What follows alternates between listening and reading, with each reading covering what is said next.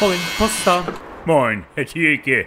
Haben Sie gehört? Den Impfverweigerern, denen soll es ja bald so richtig am Kragen gehen. Ja, die müssen in Zukunft mit sehr großen Einschränkungen in ihrem privaten Leben rechnen. Aha. Keine Restaurants mehr, Ah. Ja. keine Kinobesuche und alle ab 19 Uhr ohne Abendbrot ins Bett. Wer nicht hören will, muss fühlen, Herr Thielke. Die sind ja aber auch schließlich irgendwie selber schuld daran. Ja. Wer so grob fahrlässig riskiert, dass unschuldige Mitbürger Man müsste die alle direkt anzeigen, Herr Thielke. oder finanzielle Anreize schaffen, Ja. damit sie vielleicht doch noch irgendwie Einfach anzeigen. Ja, das wäre wahrscheinlich wirklich das Beste. Ja. Denn schließlich gefährden sie ja nicht nur sich selbst. Nee. Sie gefährden ja auch zum Beispiel sie oder mich. Oha. Oder auch ihren Schwager oder ihre Schwägerin. Das gibt eine Anzeige. Sind denn in ihrem eigenen Umfeld eigentlich alle schon so weit geimpft? In meiner Familie herrscht bereits Herdenimmunität, Herr Thielke.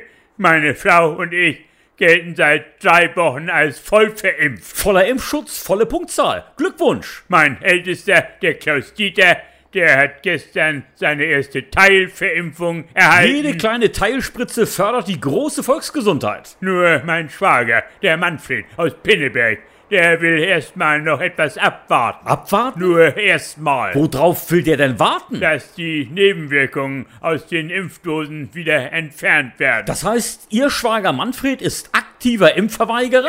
Impfskeptiker ist er, Herr Thielke, kein Impfleugner. Und seine Frau? die ist auch eher kritisch eingestellt. Geht sie denn trotzdem zum Impfen? Aber nur unter Protest, hat sie gesagt. Ach, wenn diese Corona-Seuche doch endlich mal wieder vorüber wäre. Ja, Ich träume von einem Leben ohne eine einzige Pandemie vor der Haustür. dass alle Menschen in Schleswig-Holstein wie Brüder und Schwestern friedlich und mit Freude Von den Dithmarscher Wiesen bis zur Lübecker Bucht. von den Gipfeln der holsteinischen Schweiz bis ins Naumburger Land hinein, Herr Thielke. Ich träume von glücklichen Kindern, die ihre Nase putzen, ohne dass ihnen die Viren wie Blei dabei um die Ohren fliegen. Ich träume, also ich träume. haben tausend Träume.